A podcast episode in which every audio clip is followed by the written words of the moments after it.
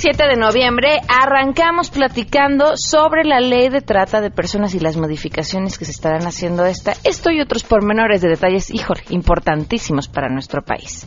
Imagínense lo grave que es esto cuando estamos hablando de 70 mil niños y niñas que están sufriendo trata en explotación sexual comercial infantil.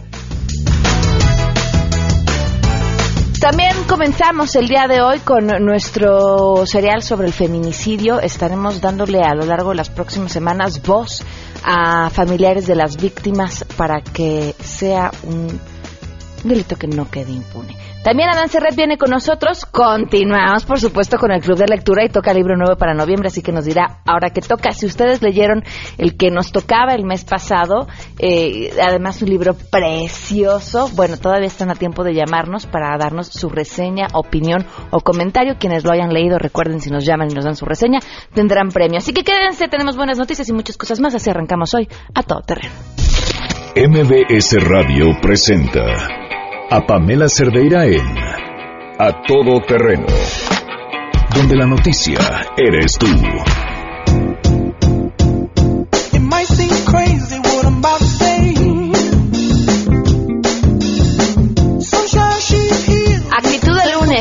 Tenemos que arrancar. 12 del día con 6 minutos. Soy Pamela Cerdeira. Estamos en A Todo Terreno a través de MBC Radio. Gracias por acompañarnos. Gracias a Indira Zabaleta desde temprano lista, tomando lista, súper puntual, escuchando hoy el mejor programa radio. Hombre, Indira, muchísimas gracias. Alejandro García, también muchísimas gracias. A Viridiana Sánchez, muchísimas gracias. Dice, aquí literalmente mordiéndome las uñas por las elecciones y buscando un poco de buena vibra en A Todo Terreno. Híjole, yo creo que te vamos a dejar mordiéndote las uñas aún más pero no por las elecciones. Eso sí, Trump seguro, seguro se te olvida, eh, Viridiana. Pero hoy, traemos temas importantes y, fuertes también. Alan Rodríguez, muchísimas gracias eh, también por siempre estar al tanto de lo que sucede en el programa. A todos los que están en contacto, Rivelino también. El teléfono en cabina 5166125. El número de WhatsApp 5533329585. El correo electrónico a todoterreno arroba mbs.com y en Twitter y en Facebook me encuentran como Pam Cerdeira. Vamos arrancar de una vez con la información. Saludo a mi compañera Hatsiri Magallanes.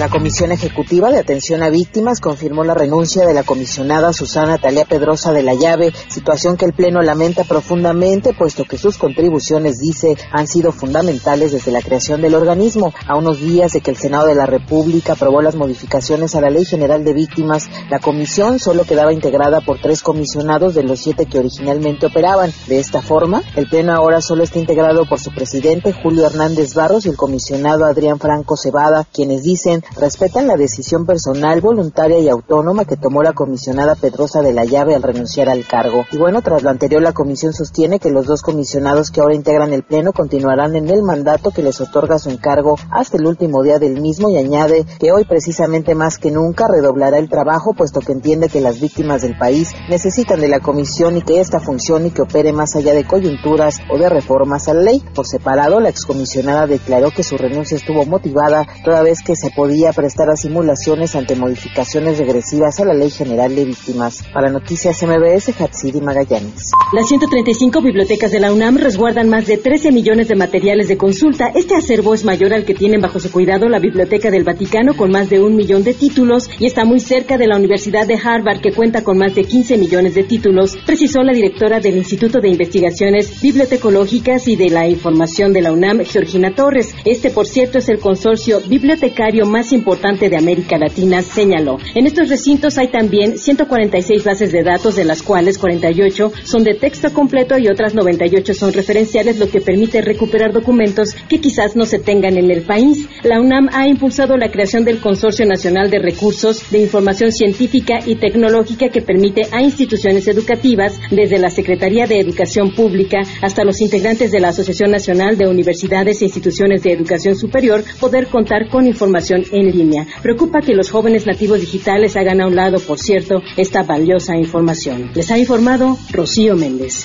Como parte de la aplicación de la reforma educativa, la Secretaría de Educación Pública encabezó este fin de semana una ronda de aplicación de evaluaciones para eh, el ingreso al servicio profesional docente y también para algunos otros niveles como la educación media superior. Tras considerar que este ejercicio se llevó a cabo con éxito, normalidad y eficacia, la SEP detalló que durante la jornada de este sábado 5 y domingo 6 de noviembre, sumando todos los niveles de asistencia a las distintas modalidades de evaluación en distintos estados del país, prácticamente en todo el territorio nacional, acudieron 18.407 de los 21.431 profesores programados, esto es el 86%. La dependencia mm, detalló al desglosar estas cifras sobre la evaluación de este fin de semana, a la que incluso acudieron profesores que no aprobaron la evaluación mm, del año pasado, que todo se llevó a cabo con tranquilidad y bueno, pues este fue el nivel de participación cercano al 86%, informó Angélica Melín. La dirigencia nacional del PRD y su bancada en la Asamblea Constituyente exhortaron al PRI en la Cámara de Diputados a aprobar la iniciativa presidencial que permite los matrimonios entre personas del mismo sexo en todo el país. En conferencia de prensa, la diputada Lolkin Castañeda indicó que la igualdad es un pilar para la democracia y tiene beneficios sociales. Asimismo, resaltó que la Suprema Corte de Justicia de la Nación, que es la máxima impartidora de justicia, ya emitió un criterio y dijo que el matrimonio entre dos personas del mismo sexo es constitucional, por ello se tiene que acatar en toda la nación. Por su parte, Héctor Salinas, académico de la Universidad Autónoma de la Ciudad de México, indicó que se debe consolidar la democracia sexual. Recordar que solo en la Ciudad de México, Quintana Roo, Coahuila, Chihuahua, Nayarit, Jalisco, Campeche, Michoacán, Morelos y Colima existe el derecho al matrimonio igualitario. Reportó Ernestina Álvarez.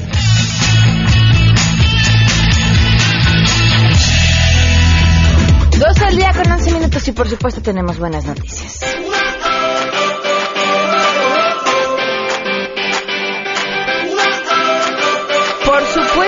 Que la preocupación sobre temas relacionados con el medio ambiente es importantísimo y se está buscando en nuestro país producir biocombustibles para reducir la emisión de gases con efecto invernadero. Esto, por supuesto, a través de nuevas tecnologías y productos agrícolas como el sorgo dulce.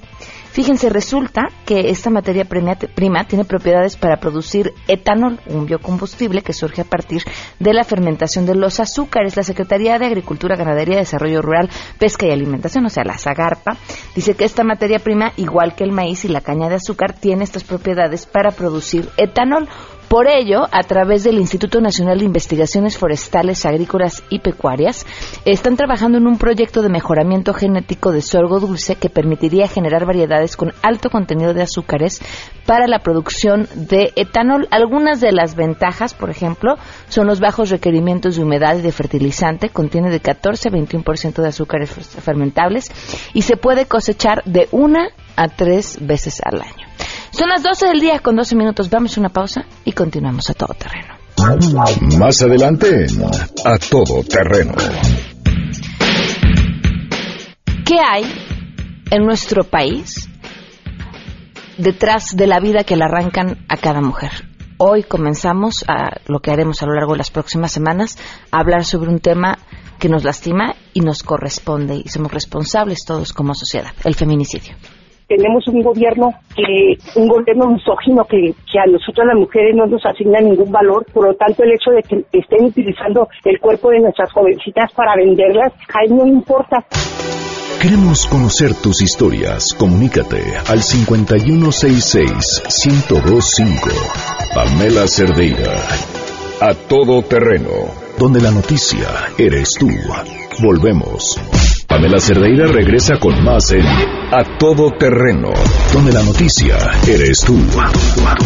Marca el 5166125. Voy a volverme como el fuego, voy a quemar tu puño de acero y del morado de mi mejilla saldrá el valor para cobrarme las heridas. Malo, malo, malo eres, no se daña quien se quiere,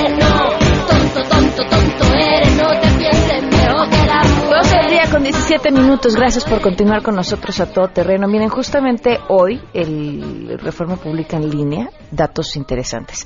De enero a septiembre de este año, 11 municipios del Estado de México que están incluidos en la alerta de violencia de género registraron más feminicidios que en todo el 2015. Se trata de Chalco, Chimalhuacán, Cuautitlán Izcalli, Catepec, Ixtapaluca, Naucalpan, Nezahualcóyotl, Tlanepantla, eh, Toluca, Tultitlán y Valle de Chalco, donde las autoridades reportaron 31 crímenes el año pasado. Sin embargo, tan solo en los primeros nueve meses del 2016, la cifra se elevó a 35 carpetas de investigación por este delito, de acuerdo a datos de la Procuraduría General de Justicia del Estado de México. Los feminicidios se incrementaron a pesar de que el 28 de julio del 2015 el Sistema Nacional para Prevenir, Atender, Sancionar y Erradicar la Violencia contra las Mujeres emitió la declaratoria de alerta para estas demarcaciones respaldada por el gobierno estatal. Desde hace unas semanas que en este espacio hemos eh, visto crecer el número de casos que llegan a nuestro conocimiento, porque no somos la autoridad para tener el número de las denuncias, pero sí eh, el número de casos que uno pareciera verlo cada vez más cerca. Eh, nos hemos dado a la tarea de investigarlo pues desde todos los ámbitos posibles. Eh, resulta interesante la respuesta justamente desde las autoridades en el Estado de México de decir, bueno, sí tenemos muchos casos, pero también somos donde más población tenemos. Y a la hora de platicar con ellos, de platicar con investigadores y por supuesto de platicar con familiares de víctimas, nos hemos dado cuenta que, hay un problema más allá del vacío de la autoridad, que es enorme, enorme, en todo el país, ¿eh? Pero, pero hay algo que nos toca y nos corresponde a todos como ciudadanos y, y tiene que ver con la normalización de la violencia contra la mujer. Sí vivimos en un país en el que si le pegas a tu mujer es normal. Seguramente se lo merece. Eh, y a ti te toca aguantarte. Y, creemos que hoy más que nunca, viendo estos niveles de violencia creciendo cada vez más, eh, sumado por supuesto por el gran problema de la trata de personas, el crecimiento de la delincuencia organizada, un problema de, eh, de estrés generado también por la pobreza, por la delincuencia, por la violencia, por todo lo que vemos todos los días, queda bien importante eh, tomar conciencia. Y así arrancamos con esto hoy, esta primera parte de esto que estaremos presentando en las próximas semanas, dedicado al feminicidio y a darle voz a las víctimas. hija estaba sanita, mi hija trabajaba, era padre y madre para su hijita. Yo quiero que haya justicia para mi hija. Hablar de feminicidio es hablar de tierra de nadie, un crimen cuya realidad se esconde en cifras borrosas, investigaciones a medias y términos legales que no consiguen ni de cerca resolver el problema. Lo explica Italiciani, autora de Si te callas te mueres. El feminicidio es la forma más extrema porque es la privación de la vida de una mujer, por el hecho de ser mujer o por las circunstancias que rodean a ese hecho. Efectivamente, no cualquier muerte de una mujer es feminicidio, ni desde una perspectiva legal ni desde una perspectiva sociológica. En el caso de una eh, mujer, por ejemplo, que es secuestrada y hay un mal operativo de rescate o no se paga el rescate y la terminan matando. Se trata de un delito que hay que perseguir, pero en ese caso no es una muerte asociada al hecho de que sea mujer. El móvil es de naturaleza económica y da lo mismo el sexo de la víctima, no, la muerte no tiene que ver con esa situación. Algo bien distinto pasa cuando una mujer muere en manos de su pareja, por ejemplo, después de padecer episodios de violencia familiar y finalmente un día al tipo se le pasa la mano y la mata, ¿no? Ahí sí hay una condición que está asociada a esta violencia contra las mujeres, que es ese patrón sistemático que termina culminando con su vida esa es una de las diferencias más importantes. En el 2012, se tipificó en el Código Penal Federal el feminicidio como un delito que comete quien prive de la vida a una mujer por razones de género. Se considera que existen razones de género cuando concurre alguna de las siguientes circunstancias. Que la víctima presente signos de violencia sexual de cualquier tipo, que le hayan infligido lesiones o mutilaciones infamantes o degradantes, previas o posteriores a la privación de la vida, que existan antecedentes o datos de cualquier tipo de violencia en el ámbito familiar, laboral o escolar del sujeto activo en contra de la víctima, que haya existido entre la persona y la víctima una relación sentimental, afectivo de confianza, que existan datos que establezcan que hubo amenazas relacionadas con el hecho delictuoso, que la víctima haya sido incomunicada, cualquiera que sea el tiempo previo a la privación de la vida, y que el cuerpo de la víctima sea expuesto o exhibido en un lugar público. Escuchamos a Martín Marrón, investigador del INACI. Este concepto ha sido muy polémico. Primero que nada, ¿por qué razón? Porque el término feminicidio, eh, si vemos a las autoras que crearon el concepto es femicide. En México, las organizaciones eh, de defensa de los derechos de la mujer y algunas personalidades feministas decidieron manejarlo como feminicidio. Aquí hay un problema porque se tienen que reunir ciertas características. Una de ellas, que ha sido polémica desde un principio, ha sido el odio hacia la mujer. Es decir, como demuestras que en un homicidio hay odio o existe el odio por parte de la persona que comete el homicidio. Entonces aquí el problema con este concepto pues ha sido bastante polémico, ¿no? Hay quienes lo aceptan desde un punto de vista de, de los derechos de la mujer y de las cuestiones de género, pero por otro lado hay quien no acepta estos conceptos. Contar con cifras e investigaciones adecuadas sobre el feminicidio en México es una herramienta primordial para entender el fenómeno y sancionarlo, pero sobre todo prevenirlo. Sin embargo, no está tipificado en todo el país. Al día de hoy hay 21 códigos penales que prevén el delito de feminicidio ya sea como un tipo penal especial o dependiente del homicidio, ¿no? Se establece el agravante en el caso de que se prive de la vida de una mujer por razones de género. Según información del INEGI, comparando los niveles de tasas de defunciones por homicidio del año 2000 con la información registrada al año 2013, las tasas más altas se ubican entre las mujeres de 20, 23, 25 y 30 años de edad, y estas tasas se incrementaron en más del 100% en ese lapso de 13 años.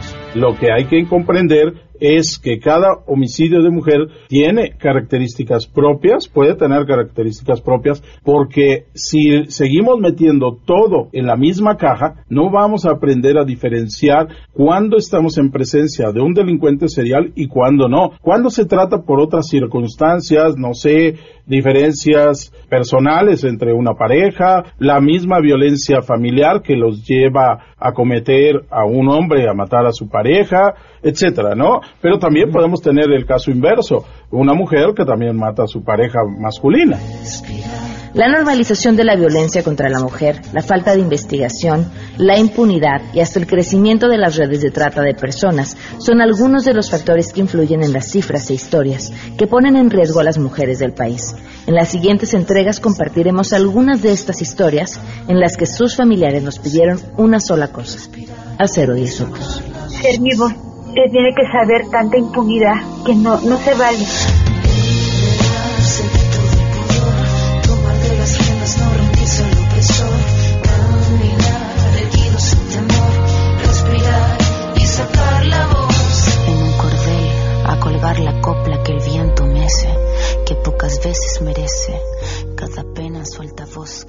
Pamela Cerdeira es a todo terreno. Síguenos en Twitter, arroba Pam Cerdeira. Regresamos. Pamela Cerdeira está de regreso en A Todo Terreno. Únete a nuestra comunidad en facebook.com, diagonal Pam Cerdeira. Continuamos. A las que se rebelan, no se callan las humildes y las mansas, las que imaginan cosas imposibles, el derecho a ser felices, a las que viven solas, pisoteadas, las que ya no esperan nada, a las desamparadas, olvidadas, las que caen y se levantan, cuántas vidas humilladas cuántas lágrimas calladas, lo más triste es la tristeza en el club de las mujeres muertas.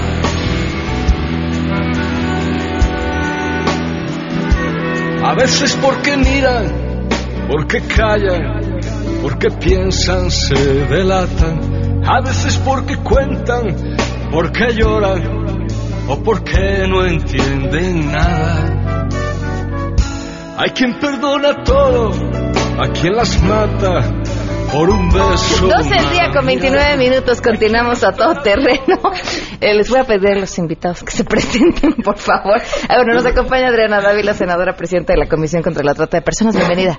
Muchas gracias, Pamela. Gracias, Gracias por por acompañarnos. Paola Félix, diputada activista defensora, defensora de los derechos humanos. Paola, bienvenida. Gracias, Pamela. Gracias por acompañarnos. Eh, José Fernández de Ceballos, si te puedes presentar, por favor. Buen día, Pamela, mucho gusto. Eh, eh, buen día a todos los que tan amablemente nos escuchan. Soy José Fernández de Ceballos y soy presidente de la Comisión de Transparencia y Combate a la Corrupción de la Asociación Nacional de Doctores en Derecho, investigador del INACIPE y una de, las, de mis líneas de investigación es esta materia, la trata de personas. Miguel Antiveros, bienvenida también. si te puedes Hola, buenos días. Mi nombre es Miguel Ontiveros Alonso y soy miembro de la Academia Mexicana de Ciencias Penales. Muchísimas gracias y bienvenidos.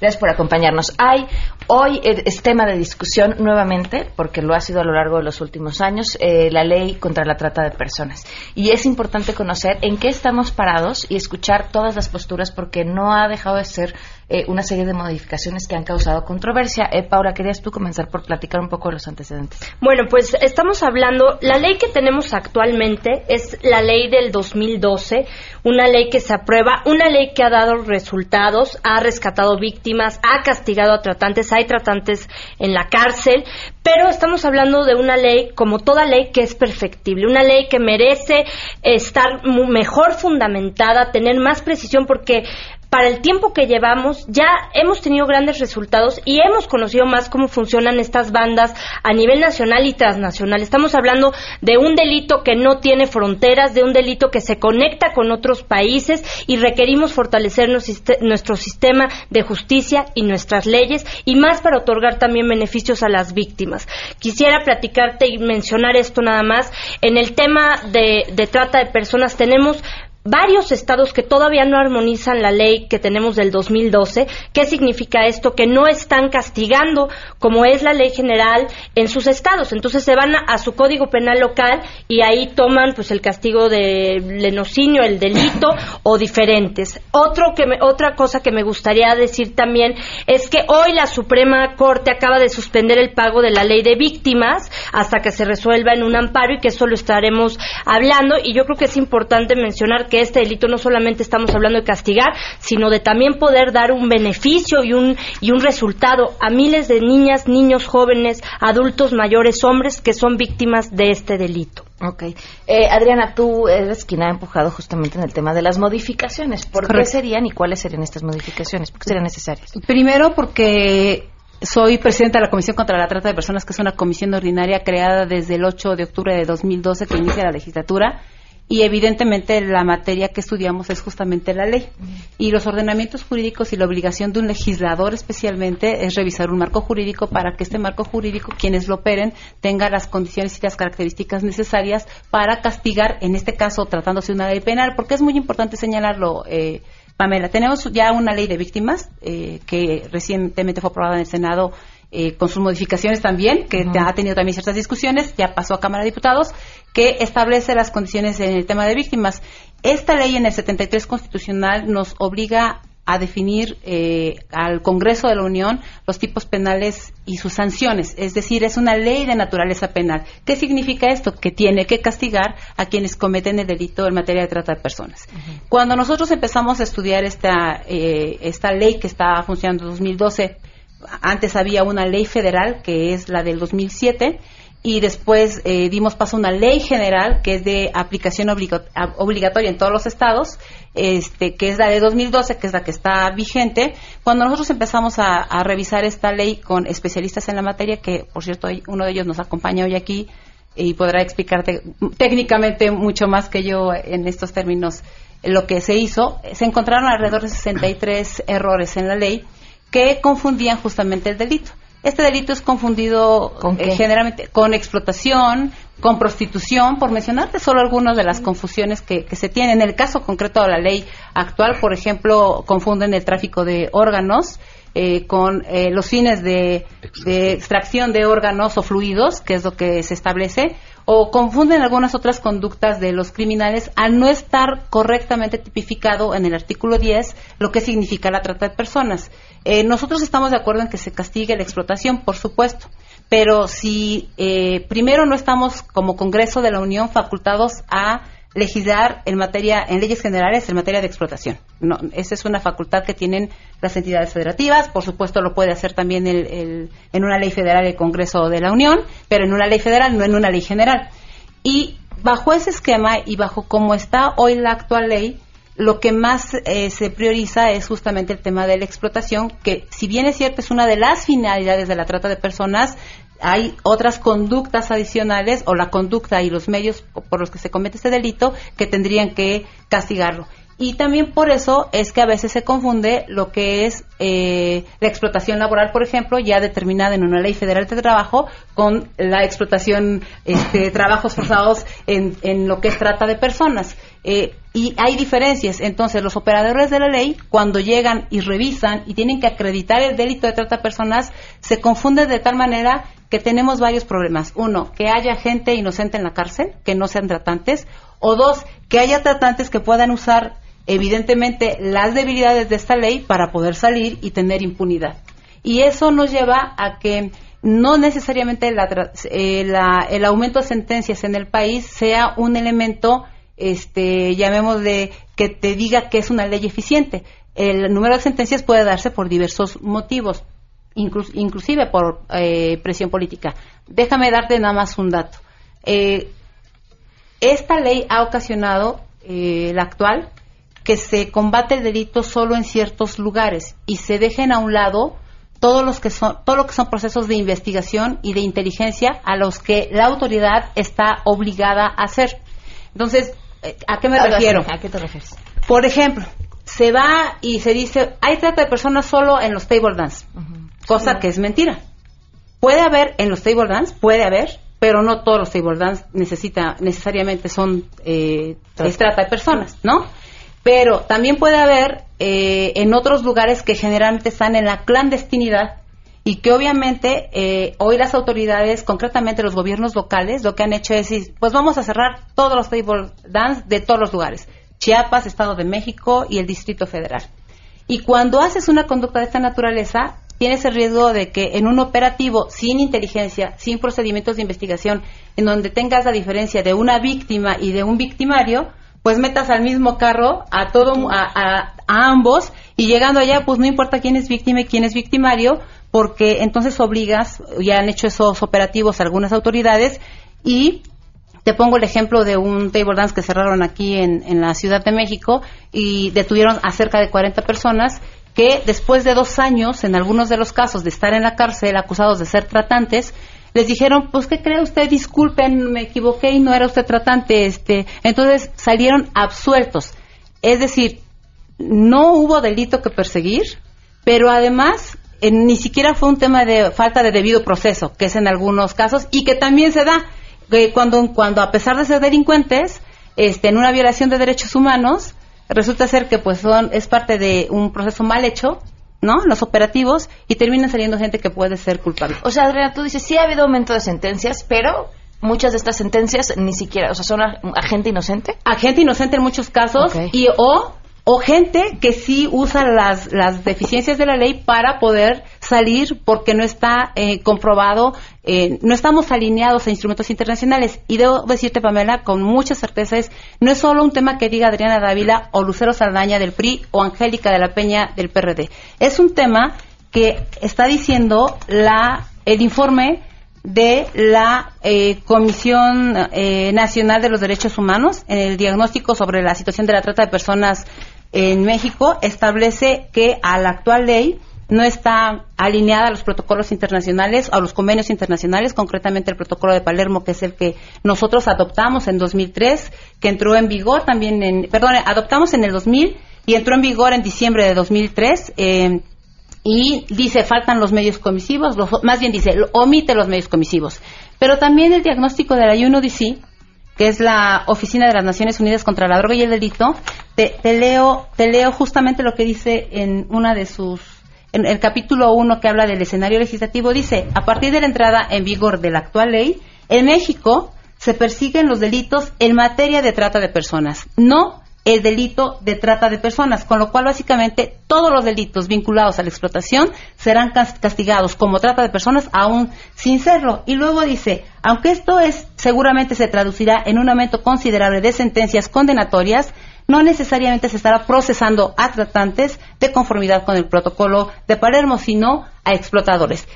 ¿Cuál es lo grave de esto? ¿Cuál es la diferencia entre un tratante y un explotador? Me parece que es lo mismo. No. ¿Por qué no? Un explotador puede ser no tratante y un tratante puede ser no, no explotador. explícame qué es, un, qué es un explotador. Para que haya trata de personas, el protocolo de Palermo establece tres características. La primera, la conducta del criminal. ¿Cuál es la conducta del criminal? El que engancha, el que traslada, el que retiene, el que entrega, el que consigue, el que capta para sí o para alguien más, ¿no? A una o varias personas y las traslada y las entrega. Si solo la engancha ya no cuenta. A, como está la actual ley tenemos algunos problemas porque hay que verificar cómo lo hizo que esa es la segunda característica del delito que nosotros estamos incluyendo, que es a través de los medios comisivos. ¿Cómo, qué, hace un tratante para captar, para enganchar, para transportar? enamora, le Ah, bueno, eso es tema de enamoramiento en la ley, en el medio comisivo que establece el protocolo de Palermo se le llama seducción y no lo tiene la actual ley. Nosotros lo estamos incluyendo, la seducción, el engaño, que eh, por eso también fue una discusión cuando nosotros derogamos el artículo 19, recordarás Miguel, este, porque eh, se duplicaba la conducta tanto en el 19 como en el 10, porque el medio comisivo, que es el engaño, es cuando alguien firma un contrato y le dicen, tú vas a trabajar eh, para hacer edecán. Y resulta ser que cuando llega, pues no, tiene que trabajar y la obligan a prostituirse, que es prostitución forzada, es la que está castigándose y es uno de los fines de explotación. ¿El explotador qué hace? Perdón, es que nos quedamos. El explotador es el que entrega, el que, llamémosle, el que comercializa no, todos cobran. todos cobran. Es el que materializa. las dos anteriores conductas que te digo. ¿Por qué no considerarlo tratante? ¿O tienen una, No, no, sí es considerado tratante, ah, pero tienes. Eh, es que es justamente ese el debate, y lo acabas de decir tú, y creo que es lo más importante de lo que nosotros estamos haciendo. No puedes solo castigar al explotador si alguien llega y entrega a otra persona, a alguien, y esa la, la explota, este, resulta ser que los tratantes, si no tienes eh, definido perfectamente el tipo penal, pues tienen gancho y que no necesariamente está explotando a la, a la víctima, pues puede quedarse sin castigo, ¿no? Que es lo que nosotros no queremos, es que se castigue la cadena completa, lo que es trata de personas. A ver, eh, José Fernández, eh, tú tenías que opinar al respecto. Digo, si me permiten, yo quisiera empezar por la, por mi conclusión. Yo creo que tanto el ordenamiento jurídico actual como las reformas que se le pretenden hacer, los dos tienen grandes aciertos y los dos tienen también grandísimos errores. Eh, no estoy sosteniendo que la actual ley, la ley vigente, sea lo más adecuado para perseguir la trata de personas, pero las reformas que se proponen me parecen inadecuadas. Respecto a lo que dice la Senado, digo, y, modificaciones se le deben de hacer muchísimas. Aciertos en las reformas, desde la denominación yo creo que es más adecuada la nueva denominación, la otra es hasta inentendible, ¿no? Parece un trabalenguas. Eh, pero respecto a lo que señalaba la senadora, y voy a hablar de los errores en lo que se propone en la reforma a la, ley de trata y en específico a la tipificación, es decir, a cómo se va a regular el delito de trata de personas. Veo varios errores y aquí en toda la ecuación que está señalando la, senadora en relación a que hay que distinguir entre trata de personas, que la actual ley, la reforma que se propone no va, a distinguir entre lo que es la explotación, la trata de personas, solo que, senadora, su artículo 10 también tiene que acreditar la finalidad de explotación. Sí, claro. El sujeto activo eh, señala el tipo penal a quien para sí o para un tercero realice una serie de conductas, enganche, transporte, traslade, custodia, con fines de explotación, es decir, se tiene que acreditar efectivamente esa explotación. La, finalidad de... La finalidad, no la explotación. No, no, no, desde luego, la finalidad de, con fines de explotación mediante, y los siguientes medios comisivos, la violencia, la seducción, el engaño, bla, bla, bla, ¿no? El pago, el, abuso de poder, demás, ¿no? todo esto que tenemos. Cuando un tipo penal se estructura de esta, de esta manera, y ojo, y aquí hay que ser muy claros en esto, porque todos decimos, estamos actuando conforme al convenio de Palermo, lo que dice la convención, de, lo, que, dice el protocolo de Palermo. México lo suscribió, es tratado internacional, correcto. Pero el artículo 3 del protocolo de Palermo describe un hecho delictivo, no señala un tipo penal. Esta distinción es muy importante porque una cosa es que criminólogos, que expertos en política criminal, que organismos internacionales analicen un fenómeno delictivo, cómo se estructura y cómo sucede en cualquier parte del mundo, y lo traten de materializar en, un cuerpo normativo en el plano supranacional. Pero todo convenio internacional tiene una limitante cuando se aplica al derecho interno de México. Esto viene desde la Convención de Viena sobre la celebración de tratados. El mismo protocolo de Palermo señala en su artículo 11 la reserva que existe en el derecho interno de México. Esto es muy importante distinguirlo porque no porque lo diga el protocolo de Palermo quiere decir que así tiene que ser, ¿ok? Nos da directrices para ver cómo es que se debiera de legislar. Y ojo con esto. Y voy, voy a desglosar ahora el tipo penal, ¿ok? De allá, ¿A qué me refiero? La conducta delictiva propiamente. Cuando el protocolo de Palermo habla en su artículo 3 de la trata de personas, al describir el fenómeno delictivo señala, se entiende por trata de personas. Y aquí nuestro artículo 10 habla, quien para sí o para un tercero realice tales conductas. El primer problema que yo le veo a esta redacción, y co comentaba con el doctor Ontiveros, es que cuando señalamos quien para sí o para un tercero, quien para sí es quien realiza la conducta directamente, ¿ok? Quien tiene trato directo con la persona para engancharla, transportarla, trasladarla. Cuando se dice quien, a quien para un tercero es quien recibe las órdenes, ¿ok? Esta forma de estructurar un tipo penal nos individualiza a dos sujetos activos, quien para sí, quien trata directamente, quien para un tercero, es decir, quien recibe las órdenes y las cumple, pero deja fuera de la ecuación por la demás estructura del tipo penal, es decir, ejecuto estos verbos rectores con fines de explotación y tengo que actualizar estos medios comisivos. Deja fuera de la ecuación, que se, pre se presta a muchas dudas, y ojo con esta palabra, dudas, uh -huh. ¿ok? Porque con eso voy a concluir esta, este, esta pequeña intervención. Deja fuera de la ecuación y fuera de la sanción casos concretos de autoría y casos concretos de participación. Me explico. El autor de un delito es quien tiene el dominio del hecho, el partícipe es quien no tiene el dominio del hecho, con diferentes ramificaciones y, di y diferentes figuras si hablamos de un autor intelectual, esa persona, el, je el, jefe de la organización criminal, exactamente quien da la orden, quien siempre se va a lucrar en última instancia, pero nunca tuvo contacto directo con la víctima de trata, va quedar fuera. Ahora pensemos estos otros casos muy graves de los partícipes, que pensemos en el chofer que llega, tiene una camioneta con varias chicas y éste las lleva y las reparte en burdeles para que se prostituyan. Jamás actualizó ninguno de los medios comisivos. Ninguno de los dos sujetos, ni ese autor intelectual, ni, el, ni este partícipe del que hablo, actualiza medios comisivos. Y, ya hay casos de coautoría también y todo, pero no, profundicemos en eso. nada más quiero, quiero señalar. Cuando se estructura un tipo penal de esta forma, con dos sujetos activos determinados, ¿ok? Quien pareció para un tercero, que exija estos medios comisivos, quedan fuera muchas hipótesis. Yo he leído lo, los diversos debates en el, en el Congreso y le preocupa demasiado a los, a los legisladores y a mí también me preocupa, es más, me aterra uh -huh. que nada más se sancione a, en, en, este tipo de delitos a personas como el ballet parking, el mesero, el gerente del local, que no tienen nada que ver que no tienen nada que ver, pero precisamente este tipo penal como se está estructurando va a sancionar exclusivamente a esas personas.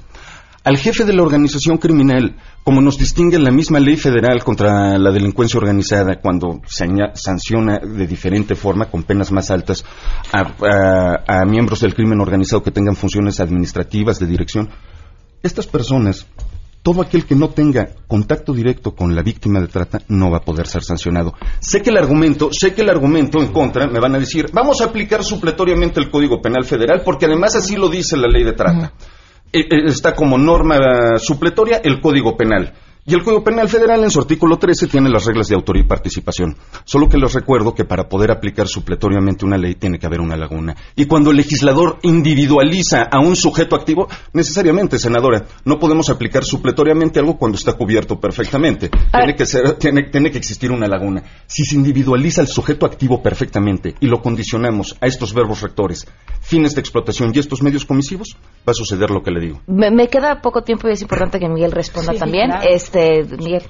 Muchas gracias. Bueno, yo creo que la ley actual está hecha para no ser aplicada. Está hecha para generar impunidad. Lo digo eh, directamente. La senadora, la verdad es que ha sido muy prudente. Yo, como penalista, que he trabajado este tema desde hace más de 10 años, cuando se elaboró la primera ley en la que participé, y también en la segunda ley en la que hice observaciones, y también en la reforma en materia de trata de personas y comparando instrumentos internacionales, pero también leyes de otros países como la colombiana y como eh, la chilena, por ejemplo, que es una reforma posterior a la nuestra, pues superan muchísimo en técnica a lo que se hizo en México. Es tan brutal la redacción actual de la ley que confunde delitos. Por ejemplo, habla, como se decía, de tráfico de órganos cuando eso ya está tipificado en la Ley General de Salud. Peor aún, se exige que para sancionar en materia de explotación sexual de la niñez y de la infancia, el sujeto activo obtenga un beneficio. Si no obtiene un beneficio, entonces no hay delito. Está hecha para, para generar la impunidad. Un argumento que se ha utilizado en muchísimas ocasiones para defender la ley es que hay una gran cantidad de sentencias, especialmente en la Ciudad de México. Bueno, pues hay que decirlo claramente. Las sentencias no son firmes. Las sentencias se dictan y pueden ser de dos maneras, condenatorias o absolutorias. Segundo, eso no se dice. Y segundo, un buen abogado, como Pepe, por ejemplo, o este, como muchos que hay en México, lo que hace es ganar el amparo, pero fácilmente. ¿Por qué? Pues porque hay un montón de lagunas que están Tenemos el dato establecidas de, ahí. de las sentencias, por poner ejemplo, la Ciudad de México. ¿Cuántas han sido Sí. condenatorias? A ver. Sí, yo traigo ese dato. Bueno, víctimas liberadas en la Ciudad de México han sido 1.259, 1900 1.195 mujeres. Eh, probables responsables fueron 648, ya consignados 512, 63 bandas desarticul o sea, desarticuladas, Desarticuladas, este que integraban a 432 personas, sentencias condenatorias 220, operativos 699 y inmuebles asegurados 110 eh, y ninguno ha tenido extinción de dominio. Solamente creo que en México ha habido un caso. claro. Pero bueno, esto es... Do- dato 220, de la- 220 condenatorias no, es un mal número. No, pero tú sabes la cantidad de gente que ha explotado en este país. Pero ojo, además se han enfocado, perdón, diputadas, se han enfocado en, en No, y las ballet cifras han sido parkings, pocos, como, es como se cierto. decía. Es cierto, o sea, se, se para el enfocado. crimen, para el segundo crimen, y no me gusta hablar de cantidades, Sí, pero sí, es claro. importante que quien nos escucha sepa, es el segundo crimen que más dinero deja a nivel mundial. Entonces, estamos hablando que estas cifras son mínimas. Estas cifras no son un resultado por el cual podemos alegrarnos. Yo creo que es un avance, como se dijo, es una ley que ya merece tener mucho más eh, fuerza y mucho más estructura real que permita que realmente se atrape a la cabeza de la mafia, porque estamos hablando también de lavado Ese de es- dinero. ese es el asunto A ver, fundamental. así es. Me faltan no ganas de hablar del tema, sino Sí. horas de programa. Y eh, ya tengo que ir a un corte. Sí. Los comprometo. La próxima semana regresamos con el tema. Sí, por supuesto. Nada más, permíteme hacer una aclaración que me parece que es fundamental. Este, y no quiero contradecir al abogado porque evidentemente es abogado penalista, pero sí no estoy de acuerdo con él porque me parece que eh, justamente lo que nosotros hicimos es establecer un proceso de cadena. Quien para un tercero justamente va por esas personas que no necesariamente están materializando, que son los explotadores, un, un, un delito de esta naturaleza. Y segundo, tienes toda la razón. El protocolo de Palermo en su artículo 3 no establece más que una definición, pero es que hay que leer el protocolo completo. Y en el artículo 5 sí te establece de cómo tiene que penalizarse. Y segundo, en el manual de parlamentarios de la Organización de Naciones Unidas, que justamente te establece en su artículo 2.2, te dice las características del tipo de penal deben tener al menos tres condiciones. El acto, el medio El y el fin. que es la explotación. Pero Termino no un y- concluyo. No, pero te quiero comentar y nada más pongo un ejemplo, Pamela, que es muy importante. Hay cinco operativos que han sido sumamente exitosos que estableció la PGR en coordinación con la Embajada de Estados Unidos, que por cierto está de acuerdo con nosotros. Estos operativos que se hicieron, todos los operativos fueron hechos a través de un proceso de investigación que duró años, que de- desarticularon bandas simultáneamente en Estados Unidos y en Tlaxcala, que es mi tierra, en donde se atraparon a los delincuentes de ambos lugares al mismo tiempo, a los explotadores y a los que iniciaban la cadena de trata de personas que forman ambos eh, la trata de personas, pero ¿qué crees? Que fue con fines de extradición. Es decir, que se los tienen que llevar allá, porque allá sí están los medios comisivos y allá estos autores que entre todos forman esa cadena y son autores intelectuales, que es lo que dice este aquí nuestro amigo Pepe, pues solo pueden ser castigados en Estados Unidos, porque aquí no pueden ser castigadas y desarticuladas las bandas. Lo que se ha hecho es que de estas sentencias condenatorias habría que revisar si concretamente con el tipo penal se está castigando realmente a los tratantes. a ver, perdón, me tengo que ir, de verdad. Nos eh, quedan temas pendientes importantísimos. Los clientes, la retroactividad. La próxima, la próxima semana lo platicamos, ¿les parece? Muchísimas gracias. Vamos gracias, Pamela. Saludos. Si tienes un caso para compartir, escribe a todoterreno.mbs.com. Pamela Cerdeira es a todoterreno. En un momento continuamos.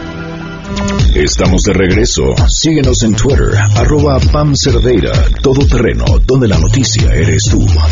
Continuamos. 12 del día con 55 en últimos minutitos que nos quedan. Adán Serret, quien es promotor de la soberanía nacional de lectura de a todo terreno, quien es eh, también, eh, por supuesto, nuestro eh, fundador, creador, eh, ¿cómo que más podríamos llamar? Este, difusor, promotor, nuestro este... todo del club de lectura de a todo terreno, que nos regalaste un libro precioso la vez pasada con los bienes de este mundo. ¿Te gustó? Nostálgico, eh pocas veces puede uno a través de una historia recorrer lo mundano, por así decirlo, sin duda, sí. de, de, de, la vida de un grupo de personas, de una familia, qué es o qué implica atravesar eh, por una guerra, qué implica atravesar también eh, por, por costumbres, tratarlas de romper, crear una propia vida. Me, me pareció muy bonito. Sí, me encantó la novela eh, por todo esto que dice, sin duda, por la delicadeza que tiene y sobre todo porque durante el siglo XX Europa fue destruido por completo hasta las raíces por dos guerras terribles y los bienes en esta novela me parece que no son materiales, sino justamente los vínculos familiares, los vínculos amorosos que construimos los seres humanos.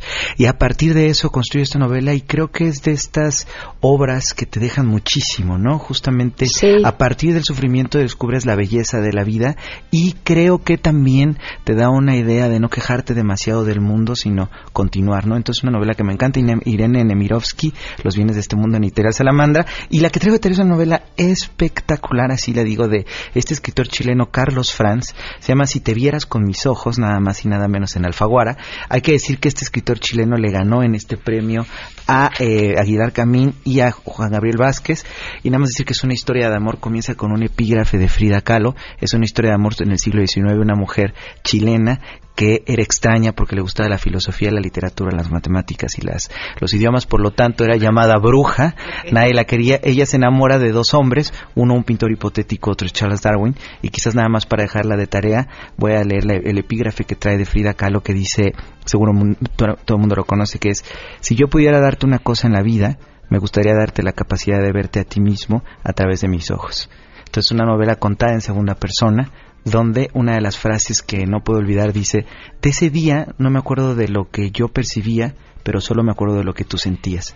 Es una vez que en segunda persona, te decía con unas cursivas de repente, donde ella habla en primera persona, pero realmente es espectacular. Yo mientras la voy leyendo me voy quedando con la boca abierta. Digo, ¿qué autor Carlos Franz? Eh, textos que te dan muchas aventuras, que te dicen muchísimo y que te hacen vibrar de una forma muy particular. Adán suena que va a ser entre mis favoritos. Pues ahí está, la tarea de este mes, Carlos Franz, si te vieras con mis ojos, de Alfaguara. En Alfaguara. Adán, tu Twitter. Es arroba Adán Perfecto, muchas para cualquier duda, pregunta y ahí estoy. Me gusta mucho que escriba. Gracias, nuestro todo el club de lectura de A Todo Terreno. Nos vamos 12 con 58. MBS Radio presentó a Pamela Cerdeira en a Todo Terreno. Te esperamos en la siguiente emisión. A Todo Terreno, donde la noticia eres tú. MBS Radio, en entretenimiento, estamos contigo.